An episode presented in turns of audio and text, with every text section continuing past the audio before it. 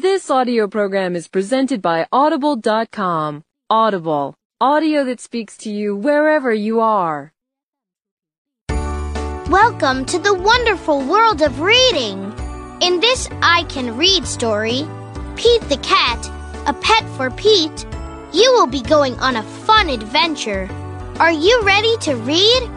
Here we go!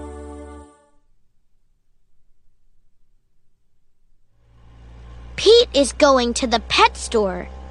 He is going to get a pet.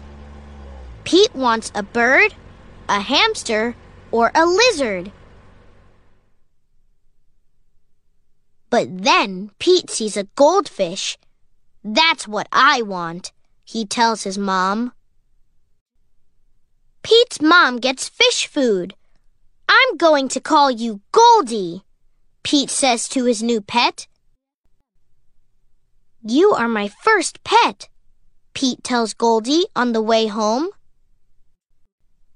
Pete takes Goldie to his room. He feeds her fish food. Now what?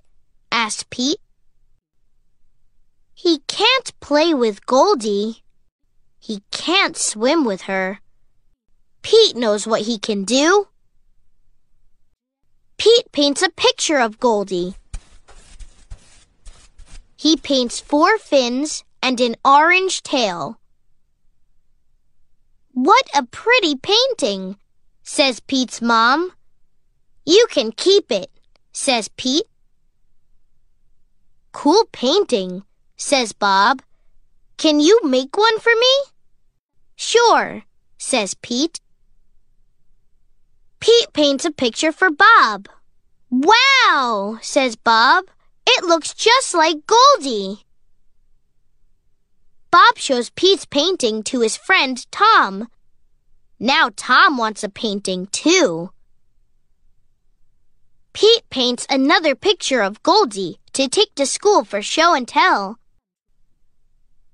This is Goldie, my pet fish, Pete tells his class. Cute fish. Cool colors. Nice work.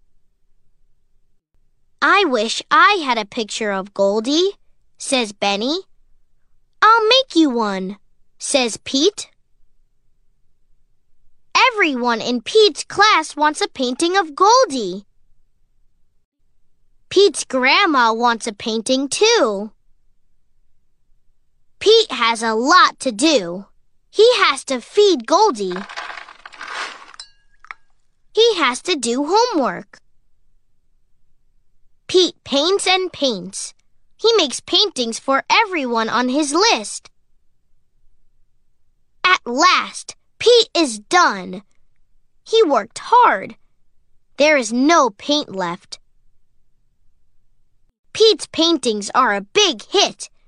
Pete is happy to be done. But Pete is not done. Now everyone in town wants a painting of Goldie. Pete gets more paint. I don't know what to do, he says to his mom. I wish I could paint pictures for everyone. I just don't have time. Pete's mom has an idea. She tells it to Pete. Great idea, says Pete. Pete gets right to it. This time he works outside and makes a huge painting. Honk honk! Beep beep! Here comes Pete. He has made one painting of Goldie for everyone in town to enjoy. What a great day! When Pete gets home, he tells the real Goldie all about it. 微信公众号“爱英语书屋”提供更多音频。